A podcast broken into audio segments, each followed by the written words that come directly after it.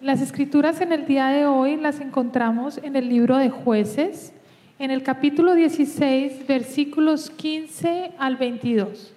Aquellas personas que tienen sus Biblias pueden seguirla en las Biblias o si no en las pantallas. Nuevamente, el libro de jueces, capítulo 16, versículos 15 al 22.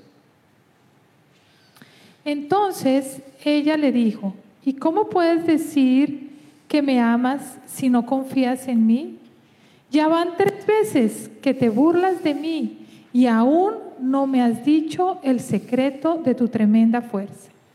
Como todos los días lo presionaba con sus palabras y lo acosaba hasta hacerlo sentirse harto de la vida, al fin se, le se lo dijo todo.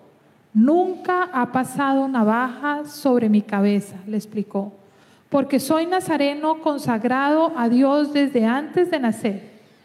Si, me, si se me afeita la cabeza, perdería mi fuerza y llegaría a ser tan débil como cualquier otro hombre.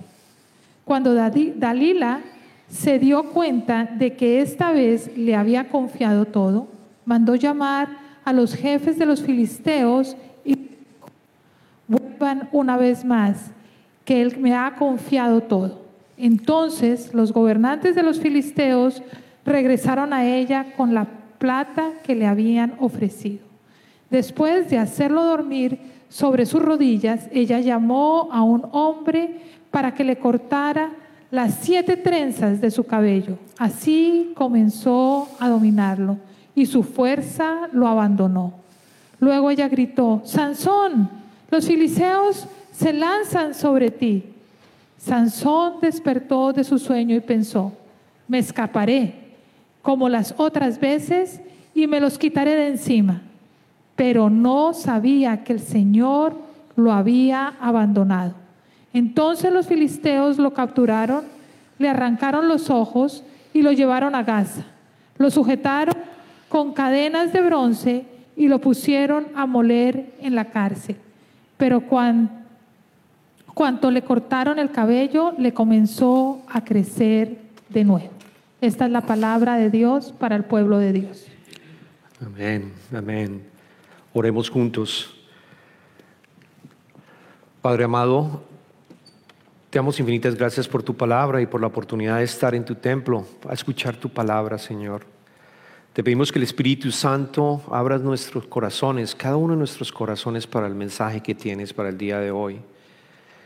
Y que me des también la guía de que sea tu voz la que habla en el día de hoy y no mis ideas o mis palabras, Señor, sino solamente tu mensaje. Confiamos en que así va a ser, de tal manera que salgamos de tu templo cambiados, Señor. Gracias por ese mensaje que nos vas a dar. En el nombre de Jesucristo oramos. Amén y amén. Cuando nosotros hablamos de nuestros talentos y nuestros dones, una manera que me parece es la más adecuada de poder representarla. Es ver los dones y los talentos como por ejemplo un instrumento musical. Hay varias formas de verlo, pero uno de ellos puede llegar a ser un, instrumento musical. Por ejemplo, una, una viola o un violín. Cuando vemos nuestros talentos y nuestros dones, y nos ponemos a colocar a pensar en una viola y un violín, nos damos cuenta que este instrumento puede producir una melodía, melodía increíble, preciosa para nosotros y preciosa para las otras personas que están escuchando la melodía. Pero necesita de un trabajo de nuestra parte si vamos a tocar este instrumento que implica practicarla, que implica aprenderla, que implica también hacer una especie de tuning, una afinación para que realmente produzca un, un sonido agradable para nosotros o no. Podemos ver los dones y nuestros talentos de esa manera. Otra manera que podemos verlo son llaves. Son llaves que tú tienes para utilizar tus dones e ir abriendo puertas de tal manera que el objetivo que tú te trataste, cualquier objetivo que tú colocaste, puedas llegar a cumplirlo. Voy a usar este don quizás el de hablar y quizás el de ventas para lograr una meta, quizás el de enseñanza para poder obtener eh, un trabajo en un colegio, quizás el de construcción para poder construir algo. Vas abriendo puertas de tal manera que obtienes lo que tú te habías colocado como meta.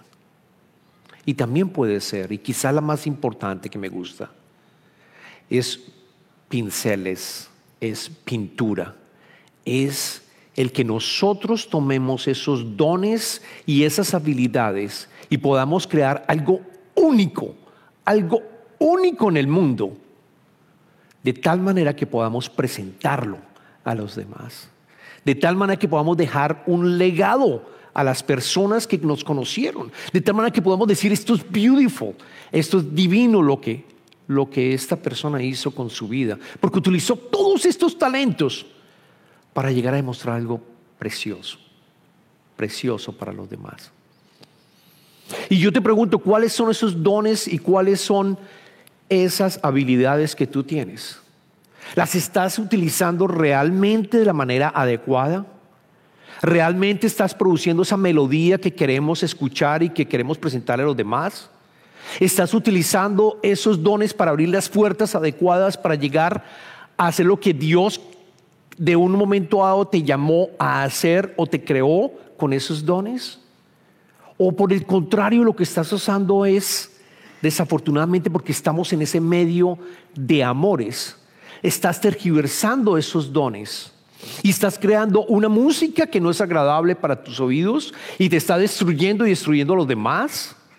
O quizás una pintura que es oscura, una pintura que realmente no brinda ningún tipo de paz en donde todo es, es, es, es, una congestión, en donde todo, en donde no hay paz, en donde hay discordia.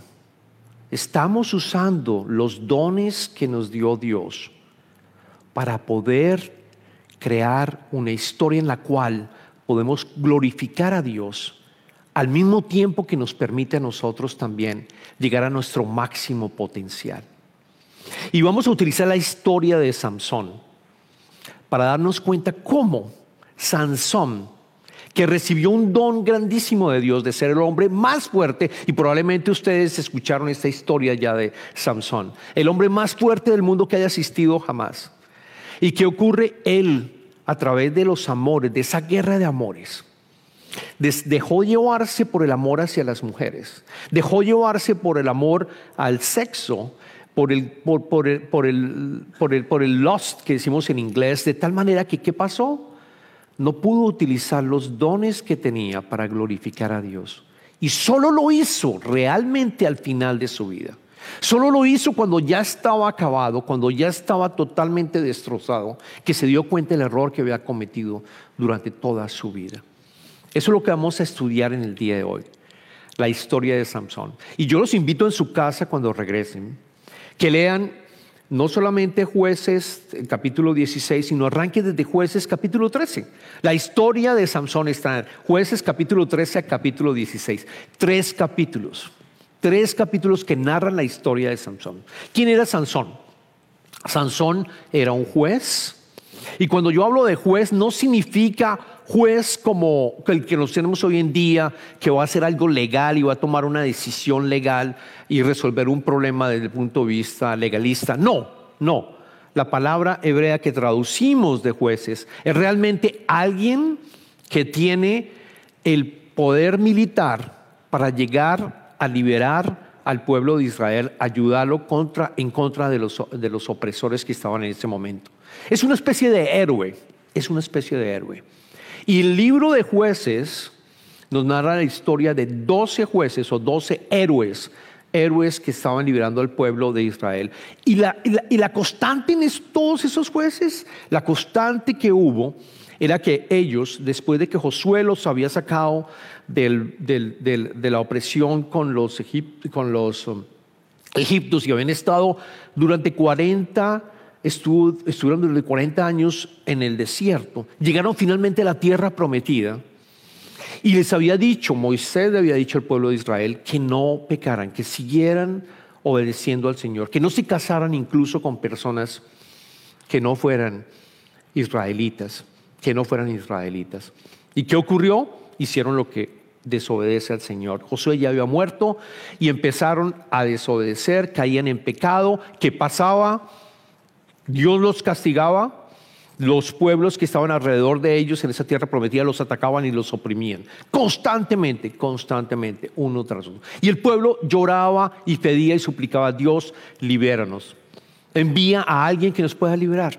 Y así ocurría. Dios llamaba a alguien para que lo ayudara a liberar, pero había un proceso, un periodo de paz y volvía nuevamente a pecar.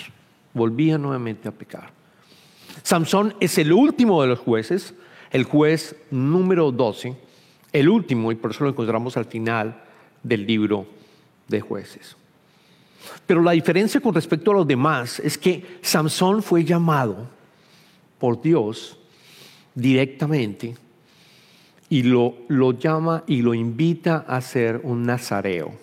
No solamente lo invita, le ordena ser un nazareo. Vamos a leer cómo llama Dios a Samson. Eso lo encontramos en el primer capítulo que mencioné de la historia de él, capítulo 13. Vayan por favor en sus Biblias. Capítulo 13, versículo 3 al 5.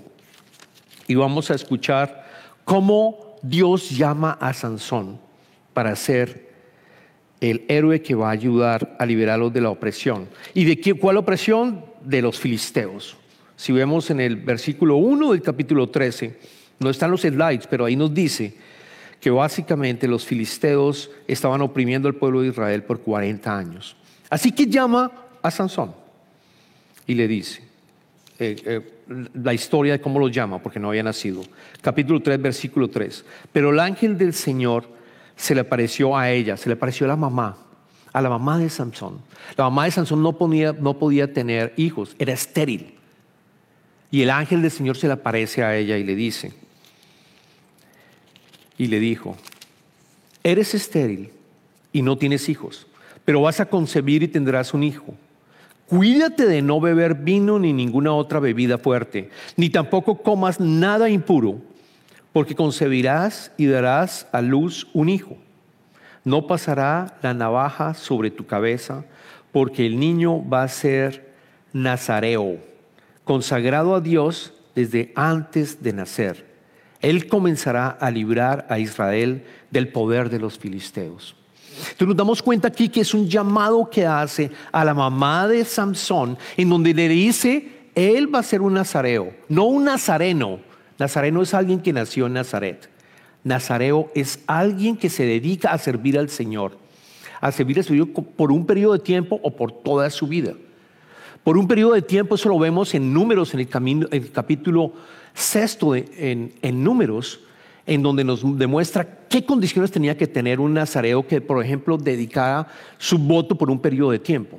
Esa persona, si se dedicaba a decir, voy a servir al Señor, al Señor por cinco años, por ejemplo, si seguimos lo que, las instrucciones que habían en el libro de números, esa persona no podía tomar licor, no podía tomar vino, no podía tomar nada que tenga que ver con, con las... Ah, con, el vino, con las uvas, ninguna bebida fermentada.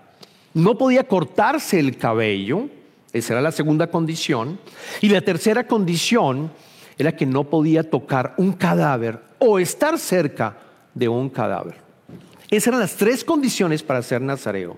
Y dedicarse al Señor por el periodo que había dicho que se quería dedicar. En este ejemplo, digamos, cinco años voy a servir al Señor, voy a dedicarme completamente al Señor. Haz de cuenta un monje en donde se va a dedicar a servirlo, a estar en el templo, a ayudar absolutamente en todo, debe mantener esos tres votos. O de lo contrario, si rompe un voto, él debería ir a donde el sacerdote e ir y purificarse. Y el tiempo que había recorrido lo perdía. Es decir, si hablamos cinco años, imagínense cuatro años, y de pronto alguien muere cuando tú estás de un ataque cardíaco, por ejemplo, está y justo muere al lado tuyo, y yo era el nazareo que había dicho los cinco años, y a los cuatro años ocurre esa muerte. Por el solo hecho que estoy cerca de un cadáver, una persona que murió, en ese momento he perdido completamente los votos. Así de fuerte era la condición. Debería haber ido después a un sacerdote que me limpiara. ¿Y qué pasaba con los cuatro años que había servido? Debía volver a arrancar debía volver a arrancar para completarlo. Perdí el tiempo que había servido al Señor en tus votos. Así de fuerte era. Pero en este caso es diferente. ¿Por qué? Porque el Señor le dice a la mamá de Samson que va a ser un nazareo por toda su vida. No le menciona las tres condiciones, pero le menciona la condición de que no se corte el cabello. Y lo otro que le dice que es bien importante es que él va a empezar, empezar a liberar al pueblo de Israel en contra de la opresión que estaban los filisteos en ese momento, que básicamente eran 40 años de opresión. ¿Qué ocurre con Samson? ¿Qué ocurre con Samson? Su debilidad por, por las mujeres aparece desde el principio. Las escrituras en esos tres capítulos hablan que hubo tres mujeres, posiblemente pudo haber tenido más. Y para darles una idea de lo que le pasaba a Samson, desafortunadamente, vamos a ir con la primera eh, mujer. Y eso lo encontramos, eso lo, encontramos en, en, el capítulo, en el capítulo, um, en el capítulo 14, y vamos a ver cómo él se casa, eh, su matrimonio, cómo se casa Samson. Capítulo 14, versículo 1 al 3. Sansón descendió a Timad y vio allí a una joven filistea. Cuando él volvió, les dijo a sus padres, he visto en Timnat a una joven filistea, pídanla para que sea mi esposa. Pero sus padres le dijeron, ¿acaso no hay ninguna mujer aceptable entre tus parientes o en todo nuestro pueblo que tienes que ir a buscar, que tienes que ir a buscar una esposa entre esos filisteos incircuncisos? Samson le respondió a su padre, pídeme a esa que es la que a mí me gusta. Aquí notamos el carácter de Sansón. Noten que está haciendo algo que no es debido, ir a pedir una mujer filistea, no a una israelita. Segundo le dice a los padres, es la que quiero, es la que quiero. Ellos tratan de convencerlo de que no fuese así. Sin embargo, lo hace. Sin embargo, los padres obedecen. Y vemos en la historia, después más adelante ustedes la pueden leer, que yendo a camino a hacer el acuerdo para el matrimonio con esa filistea, en un momento dado se nota que están viajando no juntos. El papá, los padres de Samson con Samson no están juntos porque dice las escrituras que Samson va caminando solo y se encuentra con un cachorro de león que lo está atacando en ese momento, que lo va a atacar en ese momento. Samson con su fuerza rompe y mata al cachorro león como si fuera un cabrito. Luego se muestra el poder, quizás es la primera vez o quizás ya sabía Samson que tenía una fuerza brutal. Lo mató y lo despedazó. Y no le cuenta nada a los padres. No le cuenta nada a los padres. Acuerdan el matrimonio, regresan a su casa y cuando ya va a haber el matrimonio vuelven otra vez a llevar a cabo el matrimonio y los padres vuelven a vivir, a irse de una manera separada, porque va Sansón nuevamente solo. ¿Saben qué hace Sansón? Se volvió a encontrar a León muerto, ya un cadáver. Y allí en medio del cadáver había unas abejas que habían ya creado un enjambre y había miel. ¿Qué hace Sansón? Toma la miel, come de la miel, se pone la miel, la guardó y se la da a los padres cuando llega antes de la ceremonia y les dice, coman de la miel. Y los padres comen sin saber de dónde venía. Ahí qué ocurrió? Rompió el voto. Si nos damos cuenta, rompió el voto que era el no tocar un cadáver o estar cerca de un cadáver. Sin embargo, Dios continúa siendo fiel con él. Y ese talento y ese don que tenía, el de la fuerza, continúa ocurriendo en su vida a pesar de que había roto eh, el voto. Y Sansón tampoco se purifica sabiendo cuáles eran las condiciones para ser un nazareo. En la fiesta también, duró una fiesta aproximadamente siete días. Siete días en esa fiesta en los filisteos implicaba mucho licor. Muchos comentaristas creen que Sansón terminó tomando, porque muy seguramente todos tomaban vino, luego pudo haber roto el segundo voto de haber tomado vino. Las escrituras no dicen que lo tomó, Pero casi todos están de acuerdo en que siete días de haber estado en fiesta y farranga, muy seguramente pudo haber tomado y haber roto el segundo, el segundo voto que tenía que de no, pero primero que no era tomar ningún tipo de vino o de ningún tipo de jugo ah, que estuviera fermentado de uva. La segunda, ¿y qué ocurre después? Cada vez que Sansón utiliza su fuerza, la utiliza para vengarse en contra de los filisteos que le habían hecho algo a él. ¿Por qué?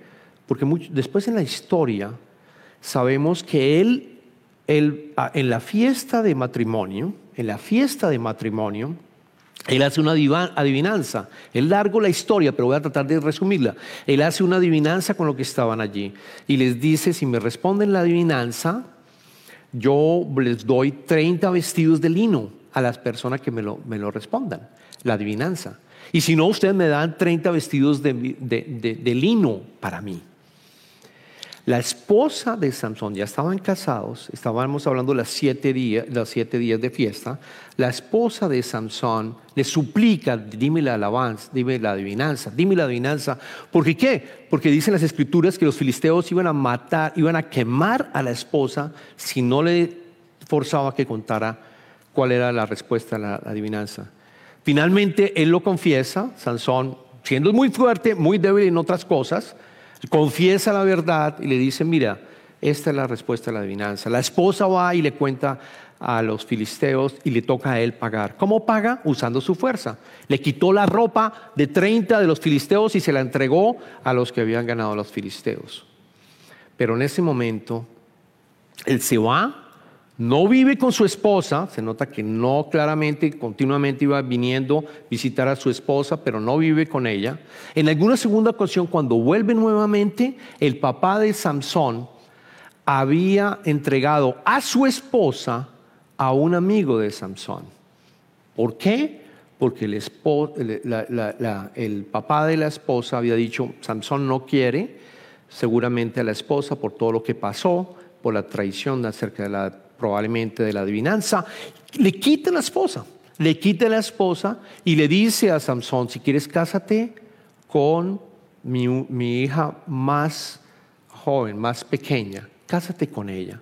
Samson muerto de la feria, de la, de la rabia, nuevamente noten esto, muerto de la rabia, toma 300 zorras, animales, las zorras, las apareja en dos le coloca una antorcha a cada una de ellas. O sea, en total 150 parejas de zorras y le coloca una antorcha ardiendo y la suelta en el campo de los filisteos, que era importante para en esa época tener la posibilidad de cultivar. Destruyen todos los campos de los filisteos. Furiosos los filisteos van, van en contra de, de Sansón Sansón dice en las escrituras que mató a varios de ellos y finalmente termina eh, escondiéndose en una cueva, en una cueva en Judá.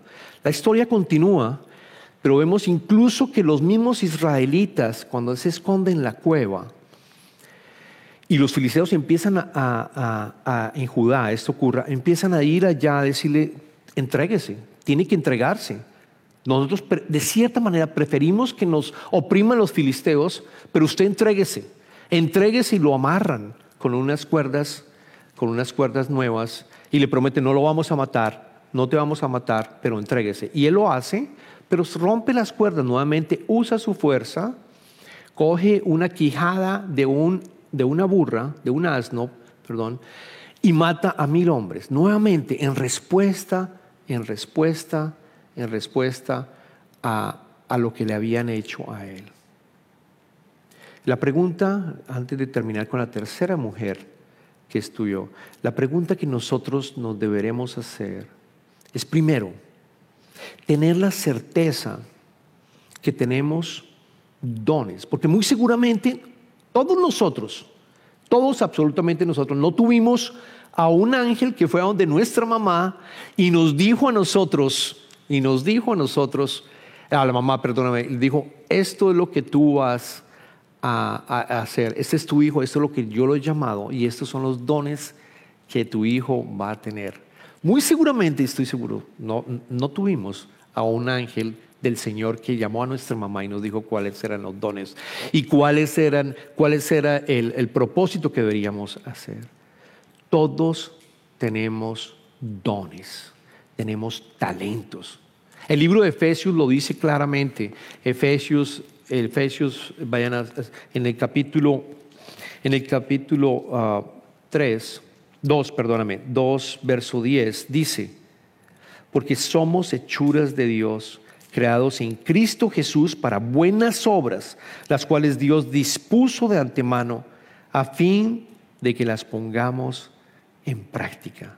Todos hemos nacido de acuerdo a la gracia de Dios, con un don, con varios dones, con varios talentos, precisamente para hacer buenas obras, para que las pongamos en práctica. Y han sido colocados con anticipación de incluso nuestras vidas, con anticipación han sido colocados para que nosotros podamos hacer uso de esos dones para glorificar. La pregunta es, ¿cuáles son tus dones?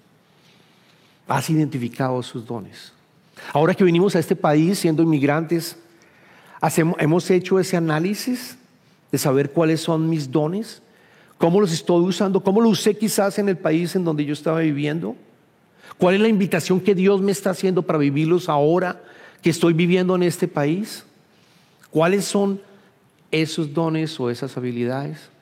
Y si no las conoces, ¿qué es lo que te llama la atención que tú veas que te gusta hacer? Donde uno lo hace y el tiempo pasa muy, pero muy rápido.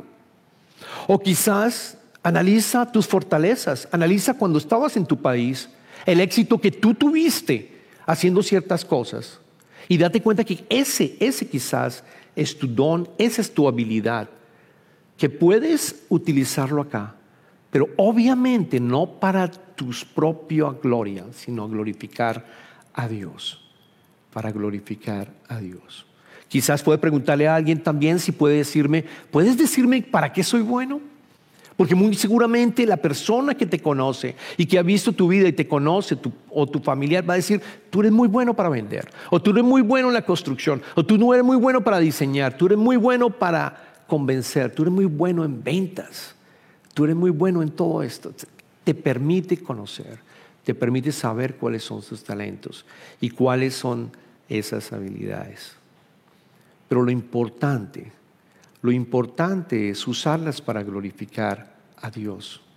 Lo importante es que podamos con esos dones, así como lo mencionaba yo con respecto a la música, poder producir una melodía agradable o abrir las puertas que me permiten realmente glorificarlo, o pintar algo muy lindo con mi vida, que yo después pueda dejar como un legado, como un legado. Porque si no lo hacemos, ¿saben qué pasa? La fortaleza y el talento que tú tienes, empiezas a pensar que es tuyo, que Dios no te lo dio.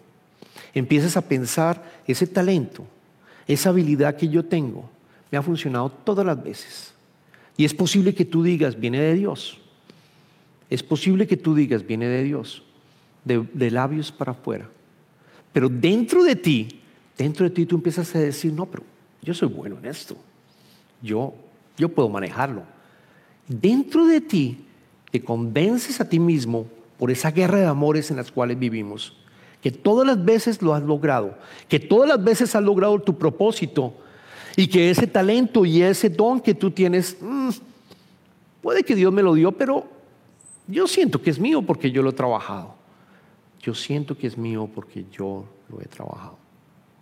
En mi vida me pasó, en mi vida antes de de ir al ministerio, siendo gerente de ventas en Colombia y cuando vine a este país, una de las habilidades era ventas y me daba cuenta que las cosas funcionaban y que cerraba los negocios y la gente de cierta manera confiaba y lograba motivar a mi, a mi, a mi equipo de trabajo y empecé a crecer corporativamente. Y a pesar, incluso viniendo acá, que empecé a, que sabía que Dios me había dado este don y esta habilidad, empecé a alejarme de Él. Empecé a sentir, yo puedo hacerlo y voy a ser muy grande en este país. Voy a llegar a nivel corporativo más alto. Quiero ganar posición, ganar dinero. Y me alejé de Dios. Y me alejé de Dios. Fue solo cuando me di cuenta que no estaba funcionando las cosas bien, que estaba descuidando mi familia, que estaba descuidando mi relación con Dios, que volví a los pies de Cristo y las cosas cambiaron. De la misma manera le pasó a Samson. De la misma manera. ¿Por qué? Porque llega la vida de Samson Dalila, que es la última mujer que menciona en las Escrituras, en el capítulo 16 que acabamos de leer. Él se enamora de Dalila. Nuevamente, una mujer que no era israelita, una mujer que era filistea. Se casa, no se casa, perdóname, se une a ella. No se casan, se une a ella, a Dalila. E inmediatamente los filisteos van a donde ella y le dicen, te vamos a dar dinero, te vamos a dar bastante dinero, pero necesitamos que nos digas cuál es el secreto tuyo. ¿Cuál es, tu, el secreto de Samson, perdóname, para tener esa fuerza? Y le vemos, y le vemos que, que lo intentó varias veces, diciéndole Dalila que lo intentó tres veces para contarle. Eh, para contarle cuál era el secreto que Sansón tenía en, ese, en ese momento. Y le dice, por ejemplo, se dio cuenta que esta vez le, eh, dice durante las tres veces, le empieza a decir, ¿cuál es tu secreto? Y él, le contesta, si me atan, si, si, me atas, si me atas firmemente con sogas nuevas sin usar, esa, le dijo él, me debilitaré y seré como cualquier otro hombre. En otra ocasión le, dice también, le dice, si me atan con siete cuerdas de arco que todavía no están secas, me debilitaré y seré como cualquier otro hombre. Le mintió durante tres veces Samson a Dalila. Y la tercera vez también le preguntó, también le preguntó, si entretejes las siete trenzas de mi cabello, porque tenía siete, con la tela del telar, y aseguras esta con la clavija, respondió él, me debilitaré y seré como cualquier hombre. Y luego vemos que finalmente le cuenta la verdad. Le da cuenta la verdad porque precisamente después de todo lo que había ocurrido, que siempre se liberaba, se dio cuenta y pensó, yo puedo liberarme. Lo vemos en el capítulo 16, versículo 28 al 30. 28 al 30. Nos damos cuenta cómo su corazón ya había cambiado y se dio cuenta que esa fuerza la tenía. 28 al 30 dice, eh, perdón, ya lo, había liberado, cuando ya están, perdón, ya lo había liberado, lo, lo, mencionó, larga la historia, sigan conmigo, pero básicamente la tercera, después de la tercera vez, después de la tercera vez, él le contó la historia, le contó la historia, y en el versículo 20 dice, Luego ella gritó, Samson, los filisteos se lanzan sobre ti. Sansón despertó de su sueño y pensó, me escaparé como las otras veces y me los quitaré de encima. Pero no sabía que el Señor lo había abandonado. Lo había abandonado justo cuando Samson, justo cuando Sansón pensaba que podía llegar a salir nuevamente, una nueva vez más a salir. El Señor lo había abandonado el Señor lo había abandonado. ¿Qué hicieron con Samson? Le quitaron los ojos, lo llevaron a casa. Después ahí dice la historia que hicieron incluso, sacaron a Samson en un festín que estaban haciendo para el Dios de ellos. Salzaron a, tomaron a Sansón y lo llevaron para que hiciera una especie de, pues humillarlo por una parte y por otra parte tratar de hacer algún tipo de acto sexual, algunos comentaristas dicen con Samson, sin ojos, estaba allí para humillarlo. Algunos creen que se vio en ese momento algún tipo de acto sexual que hicieron contra él para, para humillarlos, él sin ojos. Y es cuando él, él pide que lo coloquen con dos, que lo amarren con dos pilares cerca de dos de los pilares donde se encontraban miles de personas, miles de los filisteos. Y en el verso 28 al 30 vemos cómo libera al pueblo de Israel, porque él ora. Entonces amó, en ese momento Samson, cuando se siente sin ojos, totalmente al derrotado, dice, entonces Samson oró al Señor, oh soberano Señor, acuérdate de mí, oh Dios, te ruego que me fortalezcas solo una vez más y déjame de una vez por todas vengarme de los filisteos por haberme sacado los ojos. Luego Sansón palpó las dos columnas centrales que sostenían el templo y se apoyó contra ellas, la mano derecha sobre una y la izquierda sobre la otra, y gritó, muera yo junto con los filisteos. Luego empujó con toda su fuerza y el templo se vino abajo sobre los jefes y sobre toda la gente que estaba allí. Fueron muchos más los que Sansón mató al morir que los que había matado mientras vivía. Dios se había eliminado, Dios se había ido de él cuando él pensó que tenía ese don y ese talento. Y vuelve con mayor fuerza cuando él se encuentra débil a punto de morir. Cuando él ora le dice, dame nuevamente fuerza. Y Sansón derrumba la infraestructura en donde se encontraban esos filisteos. Y más personas murieron que las que él había matado anteriormente. Las escrituras dicen que allí empezó el proceso de liberación del pueblo de Israel en contra de los filisteos. Entonces, ¿cuál es el llamado? ¿Cuál es el llamado?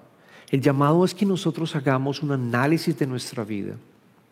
Sócrates dijo en algún momento, una vida que no es examinada es una vida que no vale la pena vivir. Una vida que no es examinada es una vida que no vale la pena vivir. Nuestro llamado es que hagamos una evaluación de nuestros dones, de nuestros talentos y ofrecérselo a Dios, ofrecérselos a Él, para que precisamente esos dones y esos talentos que tengamos se puedan llegar a multiplicar, a, crear algo mucho mayor a lo que incluso nosotros habíamos pensado mucho mayor de lo que hubiéramos podido haber soñado, porque nuestra debilidad nos volvemos cuando somos débiles, nos volvemos fuertes, como lo dice Pablo. Ese es nuestro llamado. Que ahora en adelante, en, este, en esta semana quizás, hagas un análisis de tu vida, mira en esos talentos, esos dones, y pídele al Señor que use esos dones para glorificarlo a Él y de tal manera que tu vida también va a ser bendecida y puedas crear una música agradable, una pintura agradable, única en el mundo. Oremos. Dios amado, damos infinitas gracias, Señor. Y te pedimos, Señor, que podamos identificar esos dones, esos talentos que nosotros tenemos Ahora que vivimos en un país diferente, Señor, de tal manera que nosotros podamos glorificarte e invitarte a que hagas a través de esos dones y con esos talentos que tenemos algo maravilloso en nuestras vidas. Y de esa manera poder glorificarte a ti y también sostener nuestras familias y poder avanzar el camino contigo, Señor, siendo tu discípulo. Te pedimos, Señor, también que evites por toda costa que esas habilidades y esos dones que a veces pensamos que son dueños, que nosotros somos dueños, nos llegue la convicción de que no es así, Señor, de que no es así, de que todo te pertenece a ti, tú nos creaste. Esos dones nos los has dado como un regalo. Ayúdanos a hacer lo mejor posible de ellos. Ahora, Señor, que entramos en el momento de las ofrendas, te pedimos, Señor, que bendigas a todos aquellos que están dando lo que te pertenece, Señor, con el propósito de seguir ayudando al ministerio, para que más personas te conozcan, Señor, para que esta comunidad sea una comunidad en donde haya amor, haya comunión entre unos y los otros, en donde podamos realmente llegar a, usar los dones y los talentos con los cuales tú nos enviaste a este mundo. Te pedimos esto en el nombre de nuestro Señor Jesucristo. Amén.